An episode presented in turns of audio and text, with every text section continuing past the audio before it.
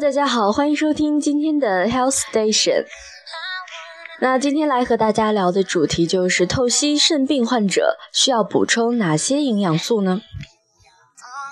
在您收听前，和您分享巴甫洛夫的一句话：愉快可以使你对生命的每一次跳动，对于生活的每一个印象易于感受。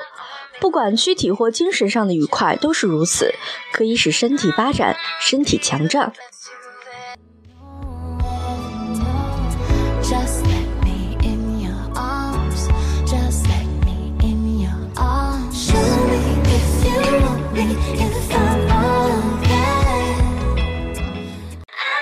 定期血液透析或腹膜透析患者每日的营养素需要量应根据透析的方式、次数、时间及病情变化而定。每日热能可按每千克一百二十六到一百四十六千焦体重供给。如热能不足，再补充百分之七十的葡萄糖溶液。应尽可能鼓励患者用口进食，如肠内营养不能满足需要时，可适当使用静脉高营养。在透析治疗过程中，可丢失大量的氨基酸、多种维生素及葡萄糖，均应注意补充。归纳起来有以下几点：首先要及时补充蛋白质，其次呢要保证热能供给，再有就是适量补充钾盐及钠盐。血液透析时，钾摄入量需视血清钾含量、尿量、透析液中钾的排出量及患者病情而定。一般每日摄入两千零三十毫克。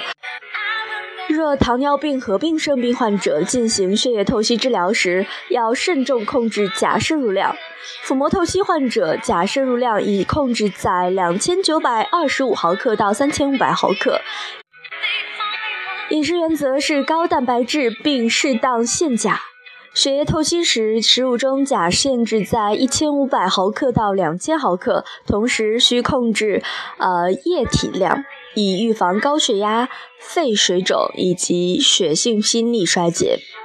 在少尿期，更应注意限钾。腹膜透析治疗时。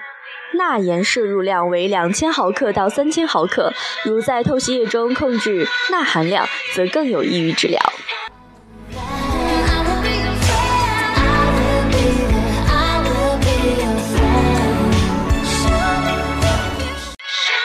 第四点就是适量摄入糖类和脂肪，透析时应增加蛋白供给，糖类和脂肪需要量相对减少，有益于血脂降低。那最后一点就是要补充足量的维生素。透析时血中水溶性维生素严重丢失，故必须补补充呢 B 族维生素，如维生素 B 一、维生素 B 二、维生素 B 六等。蔬菜水果类均可食用，但需结合病情确定数量。食盐、果汁以及含钾高的蔬菜水果等需按病情限制，不宜选，呃，不宜选食这个干豆类以及制品、坚果类等非必需氨基酸含量高的食物。动物油脂以及刺激性的食物，如辣椒、芥末、胡椒、咖啡等，亦应禁食。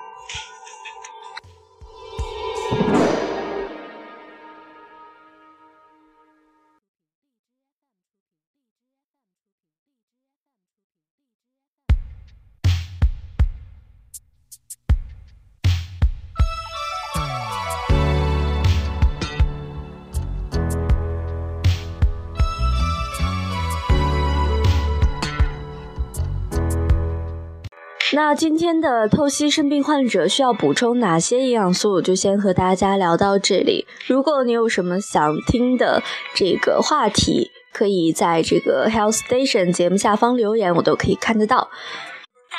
那我们下期节目再见，拜拜。